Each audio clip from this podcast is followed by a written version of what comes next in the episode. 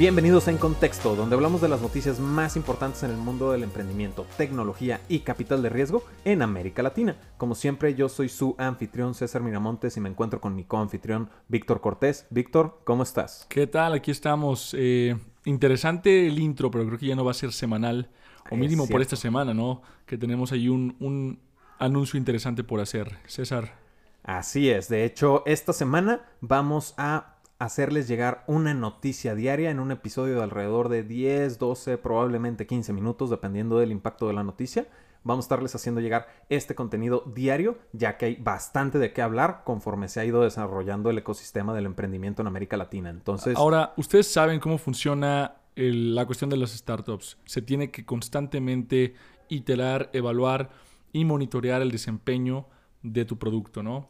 En nuestro caso es justamente lo que estamos haciendo. Queremos saber si les gusta más el formato diario, el formato semanal eh, y vaya, pues obviamente lo que nosotros mejor queremos es darles el mejor contenido en el mejor formato posible. Entonces, el día de hoy vamos a comenzar con una noticia que realmente yo no me esperaba. Vámonos moviendo a Brasil. En Brasil está esta famosa startup, bueno, ahora sí famosa startup, Wildlife Studios. Como Vida Salvaje Studios, porque mi inglés al parecer tiene todavía mucho que mejorar. Entonces, Wildlife Studios es una startup de Sao Paulo. ¿Y sabes en qué industria se desarrolla, Víctor? Wildlife Studios se dedica al desarrollo de aplicaciones de gaming en formato móvil, ¿no? Entonces, básicamente son un gaming developer eh, basado en Brasil que genera diversos videojuegos. Remuneran a partir de costo por clic, ¿no? El mandar publicidad y esa publicidad redirige a la página original de quien se está sponsoreando en ese momento y con eso van generando o van creando sus ganancias. Ahora, ¿por qué no nos lo esperábamos? Pues realmente nos la vivimos hablando de fintechs, nos la vivimos hablando de tecnologías este, innovadoras, nos la vivimos hablando de e-commerce, de SoftBank, pero algo que nos estaba pasando muy por debajo del radar era la industria de los videojuegos. Sí, que realmente, por más que queramos ignorarla, no, no, no podemos simplemente omitirla, ¿no? Realmente es una industria que va creciendo año con año y quizá no llama tanto la atención o no toma el spotlight principal como lo hacen otras empresas de otras industrias.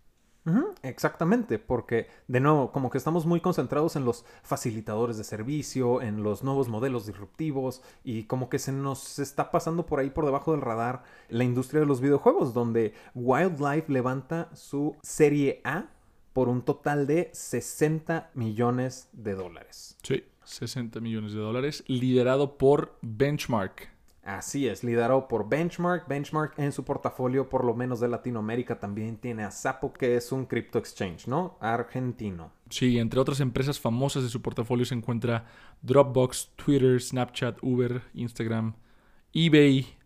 Y bueno, me podría pasar toda la tarde diciendo startups famosas de su portafolio. Sí, sí, sí. Digo, su participación en América Latina, como lo menciono, es por lo menos Sapo, y Wildlife. Y la noticia en específico con esta serie A de 60 millones de dólares es que Wildlife durante su serie A ya logró esta evaluación de 1.3 mil millones de dólares, que significa hay un nuevo unicornio en América Latina con una evaluación arriba de los mil millones de dólares. Le duró nada la titularidad a Duolingo con su serie F, por cierto, impresionante, ¿no? Como en una Serie A y solo levantando 60 millones, bueno, no es por demeritar los 60 millones, pero comparado a lo que normalmente vemos, es, es, pues es una suma importante. Y realmente es muy temprano, creo yo. Ajá, para estar en una Serie A y ya estar valuado en esa cantidad, realmente es, eh, como lo mencionaba previamente, la parte del como que nos pasó por abajo la industria, ¿no? Habíamos olvidado el hecho de que la industria de videojuegos a nivel mundial, pues ya superó incluso a la industria del cine, ¿no? Ya tiene, eh, por lo menos en Latinoamérica, ya ha tenido un crecimiento de hasta el 33% desde el 2017, ¿no? Antes de continuar, vamos a escuchar unas rápidas palabras por parte de nuestros patrocinadores. ¿Ya escucharon sobre el Amazon Web Services Startup Day Virtual? Cubriendo desde aprender a cómo diseñar tu pitch deck, hasta los funcionamientos de los servicios en la nube y más, Amazon Web Services está invitando a todos los fundadores de startups latinoamericanos para que se junten del 16 al 18 de diciembre y aprendan a lanzar una gran startup. El registro es gratuito y te invitamos a que te inscribas desde contexto.com diagonal AWS.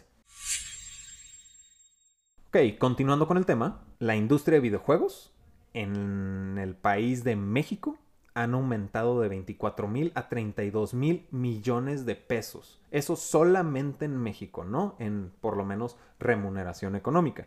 Ahora, con todo esto, pues como lo comento, esta parte del costo, el generar a través de publicidad en videojuegos, pues finalmente no son estos facilitadores de los que solemos hablar, pero finalmente sigue siendo una startup con un equipo de trabajo, sí, muy grande, que van a incrementar con esta serie, pero sí habla de que por ahí hay algo muy atractivo que se puede venir a innovar dentro de la industria, ¿no?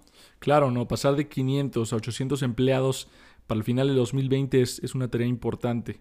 Pero hace sentido cuando tomas en cuenta que la empresa ya tiene más de que alrededor de 2 mil millones de descargas en todos sus juegos. De hecho, la empresa misma se encuentra dentro del top 10 de empresas más grandes de mobile gaming en todo el mundo.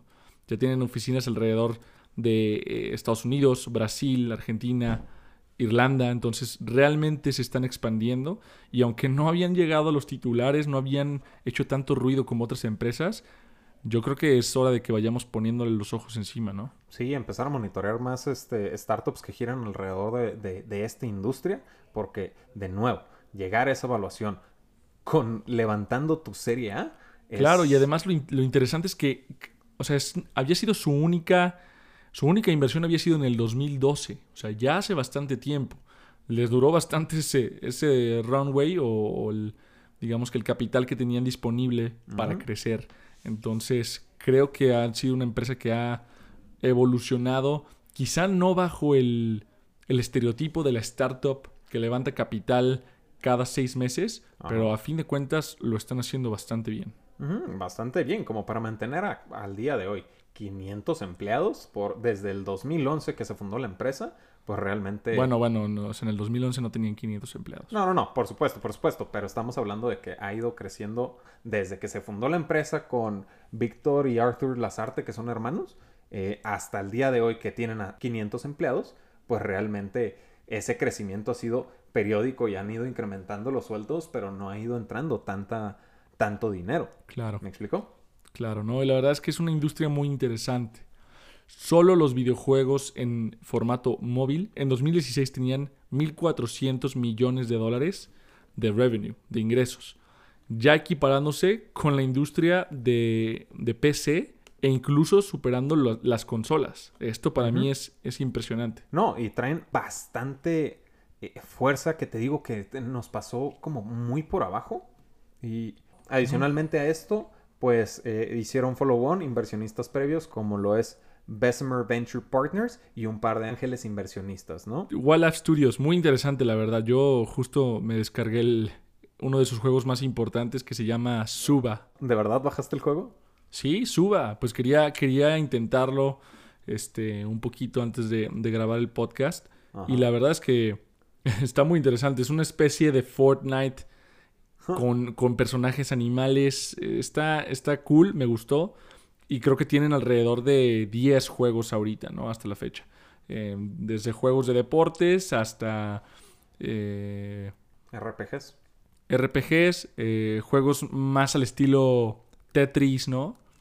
E incluso juegos de guerra. Entonces está, está interesante. Tiene uno que se llama Blockcraft, que al parecer muy similar a, Minecraft, pero... No, y finalmente es, esta parte de, sacar productos que tal vez no están tan complicados, tal vez no son tan disruptivos, pero están logrando llegar a un mercado y un mercado bastante grande que ha ido incrementando conforme desde el 2017, como lo platicamos. Entonces... Yo no diría que no es complicado, yo no diría que no es complicado, porque hacer un videojuego realmente implica demasiadas cosas y tú mejor que nadie lo sabes, César. sí. Eh, pero estoy de acuerdo en el que no tienes que reinventar la rueda para hacer un producto que le guste a un mercado.